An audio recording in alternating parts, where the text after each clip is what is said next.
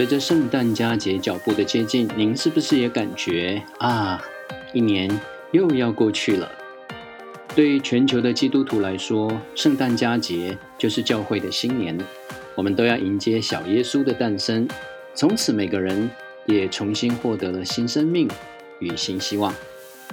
台湾的天主教会也很重视圣诞节庆，都会要求教友参加毕竟，这个就好像静坐或是。参禅的一种仪式，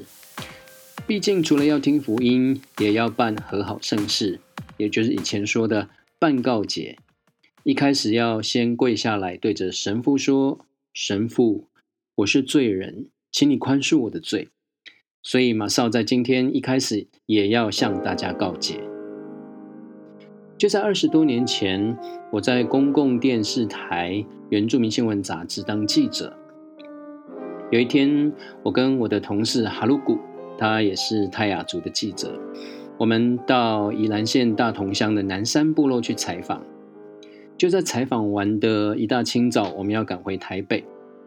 开车从南山部落一路呃沿着南洋溪呃往山下走。那时候经过四季平台的一个转弯，那么清晨的时候雾是很浓的。可是就在转弯处，我就看见两个很可爱的泰雅族的小朋友们，衣服有点脏脏的，脸上有一点泥巴脏脏的，然后鼻子似乎还挂着两条鼻涕，我就觉得很很心疼。开车因为经过大转弯，那速度稍微慢了一点，所以很清楚的看见这两个很可爱的小孩子。我大概往前开了十公尺以后，突然刹车。啊！我跟哈鲁古同事说啊，打雁，我们看到了泰雅族的小孩，于是我就倒车，倒到那个贩卖高丽菜的小摊子。当正当我停好车，走下走下车的时候，就看见其中一个姐姐就开始往田里面狂奔，然后对着田里大叫说：“阿布啊，五郎妹妹菜哦！”啊！顿时就在下一秒，我就赶快，呃，往回走，然后关上车门，然后看着哈鲁古说：“哦，不是打雁的小孩。”然后我就，嗯，就不回头的就把车开走了。这是我今天要向二十多年前的那两个小孩子告诫，因为呢，我那时候很单纯，只是想跟原住民的菜农以及那两个可爱的小孩买高丽菜。那谈到高丽菜，在上个月十一月份，我带了世新大学原住民专班的学生到司马库斯去参访以及做文化的交流。那么到了早餐，大概六点半到七点，我们到餐厅去用早餐。它有西式的吐司啊、豆浆，当然还有中式的稀饭。大家最期待就是他们端出来热腾腾、刚刚炒好的高丽菜。就我了解啊，司马库斯餐厅的高丽菜是来自对面的部落——星光部落镇西堡啊，镇西堡部落锦师傅，嗯，是我的好朋友啊，叫做尤拜，他们种植的有机高丽菜。当，学生们吃着有机高丽菜，既新鲜又清脆的，那确定这是从对面的镇西堡部落载过来的。那我在心里面一直有一个疑问，每一次我从坚石回台北，经过台三线，在关系的路段会看到，呃，一个小货车，它卖着司马库斯高丽菜。每一次经过，我都一直有一个疑问：真的司马库斯有这么多高丽菜吗？因为高丽菜跟水蜜桃以及其他果树的种植，在十多年前，司马库司马库斯决定要。呃，实行生态旅游以后，那大家共同经营一个劳动合作社，他们几乎都已经停止栽种这些高经济价值作物的水果或者蔬菜了，因为一方面也要施农药或者肥料，那个大概在十多年前哦，一方面对身体不好，对土地也不好，所以十多年前，司马库斯部落就已经停止栽作水蜜桃，当然也包括高丽菜。也许少部分没有加入共同劳动合作社的农人、农家还是有栽种了，但是要这么大量的去批发到山下去卖，然后打着司马库斯的招牌的高丽菜，就有一点疑问了。我就一直很想去问老板，这真的是从司马库斯来的高丽菜吗？当然，我们知道在泰雅族的话，司马库斯啊有两个地方，一个就是玉峰村的司马库斯，就是有着巨木群的司马库斯，他们几乎是已经没有在栽做高丽菜了。另外一个是星光部落，也叫司马库斯。但是翻成中文，它的“丝”是“丝丝”有两种的“丝”啊。那除了星光部落，我们知道刚刚讲的镇西堡确实是有种高高丽菜的。所以关西台山县旁边这个司马库斯高丽菜，嗯，我其实看就知道它确实是种在山上的高丽菜。当然，极有可能从太钢部落，或是星光，或是镇西堡，然后那边那一带有种很多的高丽菜。但是相对的，呃，尤其到了夏天、秋天呢，因为要施撒一些肥料或是有机的鸡粪啊，那确实会引发很多的苍蝇啊。所以这是一种呃，你在经济上面或者取决于我只做生态旅游啊，就是你要不要有苍蝇，或者在你的民宿里面、餐厅里面。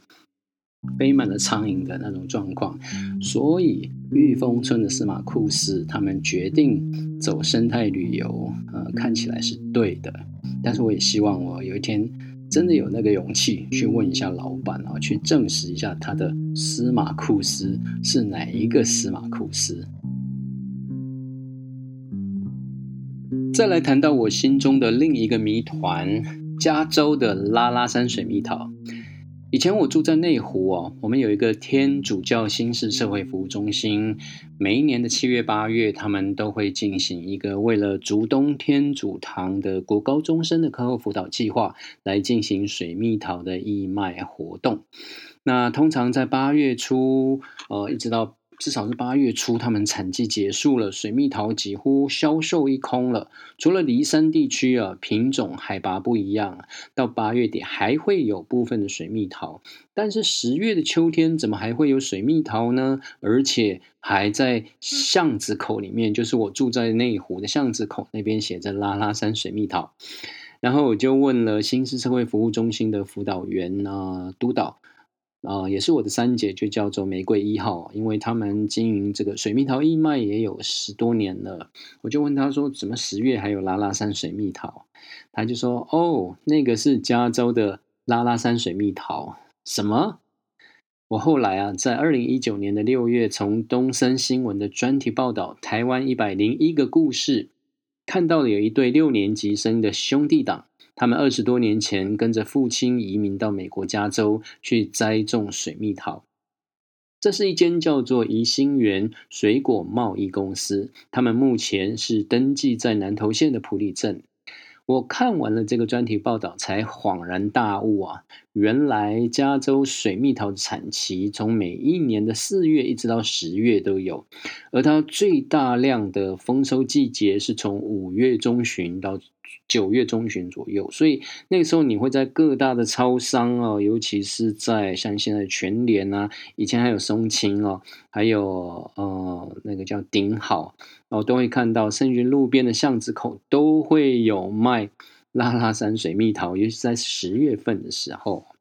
那当然，这样子的时间点哦，我们会看到台湾的原住民小农新竹坚石马里光的五月桃也好，太钢部落镇西堡。桃园拉拉山的上巴林，以及台中梨山环山部落的水蜜桃，也都只有短短的一到两个月的产期哦。特别是一旦碰到了台风、寒害以及干旱，他们一整年的产量销售就全部化成空了。怎么能够抵得过呃来自加州的水蜜桃呢？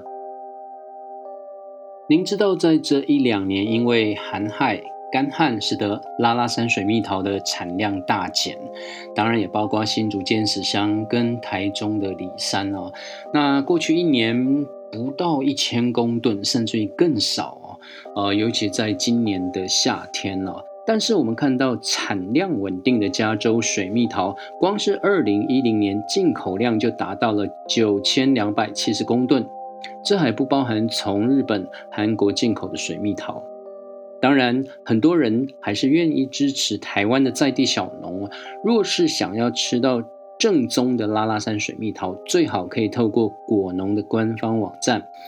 比方说，在拉拉山有一位水蜜桃阿公，他就有一个紧令 ski 蜜拉拉山水蜜桃的订购网站。水蜜桃阿公就是第一位引进日本水蜜桃树，在桃园的上巴林栽种成功的泰雅族的陈荣贵传道。拉拉山水蜜桃的盛产期是六月底到八月初，而这个紧令 ski 蜜。呃，拉拉山水蜜桃的网站通常会在五月份就开始接受网络的订购。当然，只要没有遇到干旱、台风，上帝保佑了，他们就可以如期出产交货，一年的收入就有了。当然，另一个管道也可以像天主教新市社会服务中心每年推动的坚石乡的水蜜桃义卖活动来订购坚石五峰呃。应该说，坚实出产的水蜜桃来帮助坚实五峰还有竹东地区的国高中生的课后辅导计划。而谈到协助部落小农，有一个叫做“创新拿铁”的脸书粉粉丝专业啊，在二零一九年的九月，抛出了一篇报道，他介绍了一位住在美国乔治亚州。爱吃水蜜桃的年轻人 Steven，他用了七年，把家乡的特产水蜜桃打造成一年当中只卖三个月，巡回美国八个州，所到之处都大排长龙的年度潮牌。这间水蜜桃公司叫做 The Peach Truck，就是水蜜桃卡车。水蜜桃卡车的故事证实了，只要有完善的物流跟行销规划。产品定位，生命周期再短，他在这边讲的是水蜜桃，也就可以看到一个七人团队用三个月的时间也能够赚进新台币两亿元。这个故事的重点是销售水蜜桃的创新点，善用物流、数据、周边商品，产期三个月的水蜜桃也能够做成一年到头的大生意。其实除了台风，他们的条件几乎跟台湾水蜜桃果农一样。也欢迎大家到创新拿铁的脸书粉丝专业或是网站搜寻，一年只卖三个月、三天就腐烂的产品怎么赚钱？看美国这家水蜜桃公司如何将稍纵即逝的美味变现。这家公司就叫做 The Peach Truck。我自己最喜欢他们的创意点子，就是把水蜜桃的开售日经营的像职棒球季的开幕式一样。虽然掌握速度与鲜度是 The Peach Truck，他们在三个月内。赚到了七百万美元的关键，相当于台币三亿元。但是持续不断与潜在消费者沟通，让三个月的生意能够延长到一整年，是他们的业绩能够蒸蒸日上的神助攻。当然，他们充分的利用电子报跟社群媒体，是老板 Steven 最擅长使用来经营圈桃粉的方法了。持续跟客户聊聊自身的故事，包含水蜜桃种植的高潮跟低潮，比方说气候不佳导致的减量，或是能够适时的跟客户更新气候跟水蜜桃大小的资讯，都能够让客户觉得参与在当中。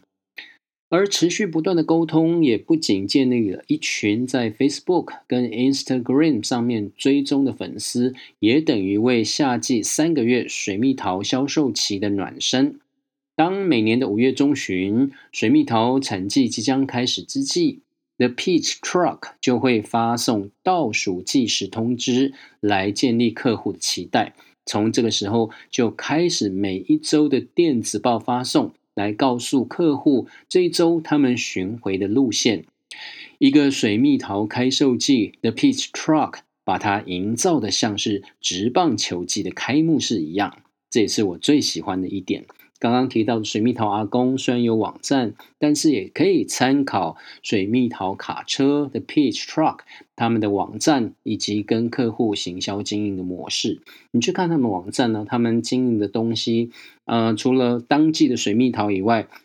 他们还制作了一些水蜜桃的食谱，然后水蜜桃果酱。那当然，我还有看到他们现在也在卖啊，在台湾来讲，我这几天到呃桃园市的复兴区哦，拉山那一带，呃脚板山都在栽种一种叫做砂糖柑橘哦，好像 The Peach Truck 他们的网站也在卖这种橘子哦，但是你去看到现在已经全部销售一空了。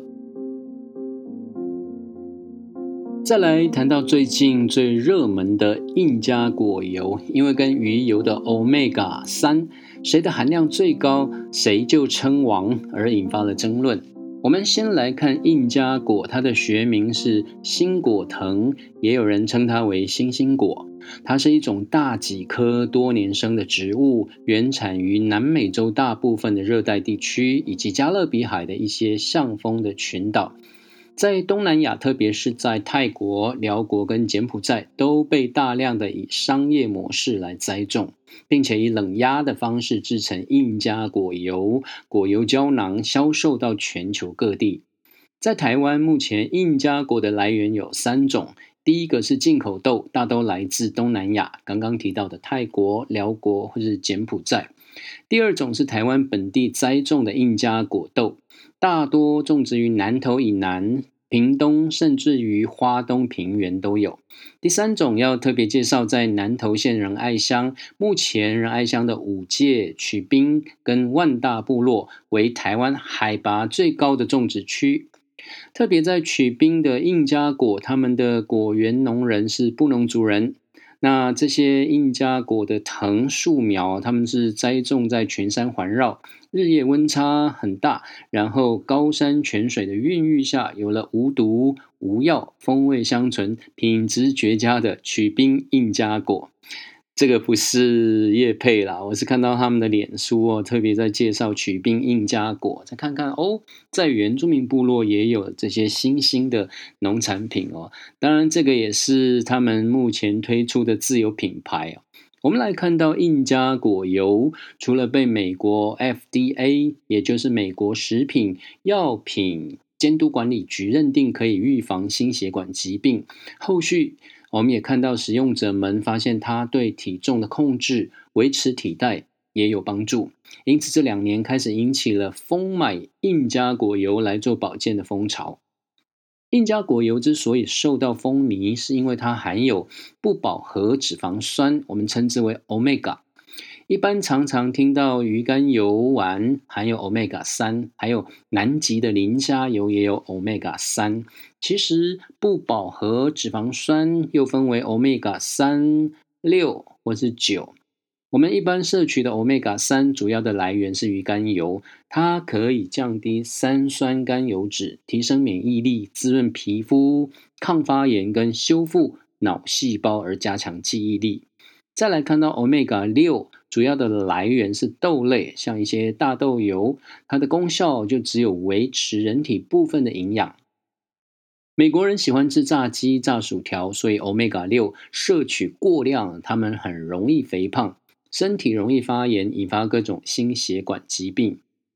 再来看到 omega 九是身体最需要的成分，主要的来源是橄榄油、葵花油，它能够有效控制血糖，排除坏胆固醇，而提升好的胆固醇，也能够预防血管闭塞，降低中风跟心脏病的发生。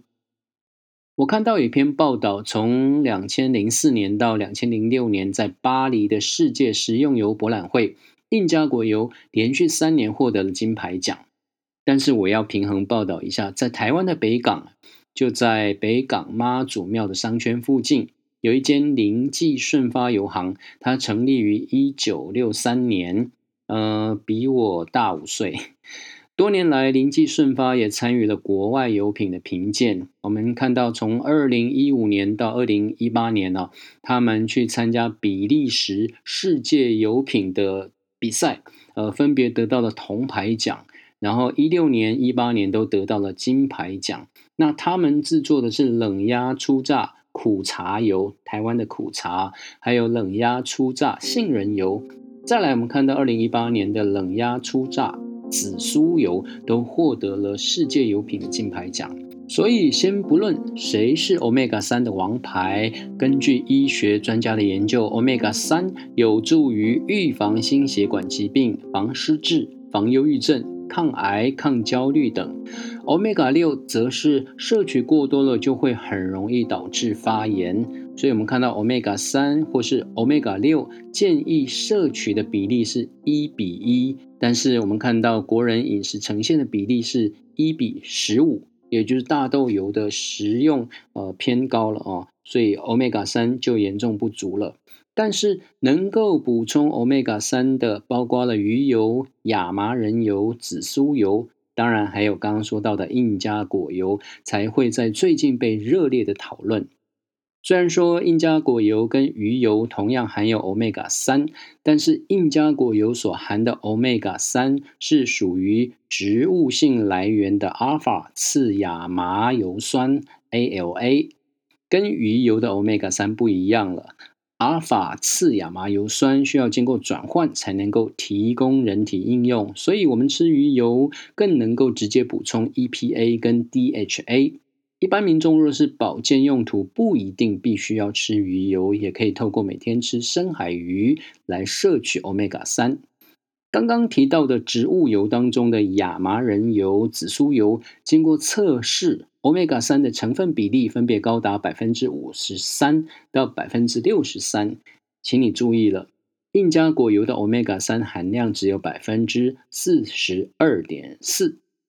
所以数据会说话。严格来说，印加果油也不是稳坐 omega 三的王位宝座哦，反而亚麻仁油跟紫苏油的 omega 三含量更高。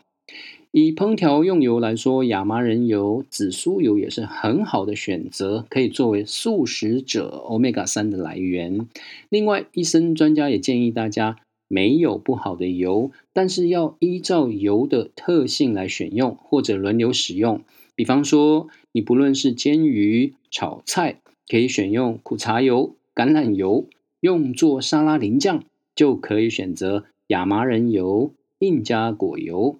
并没有说你非得要吃什么油才会获得健康。每个人可以依照自己的身体状况、需求跟油的特性来选用摄取好的油脂。我先说，我没有做任何的业配哦，只是爱护地球、保护土地，我们都要多多的推广介绍。当然，也要爱护我们原住民的有机小农哦。感谢您收听《从前有一个马少》，我们下一集再会。乌尼浪米呼米上布农族的问候语跟感谢语。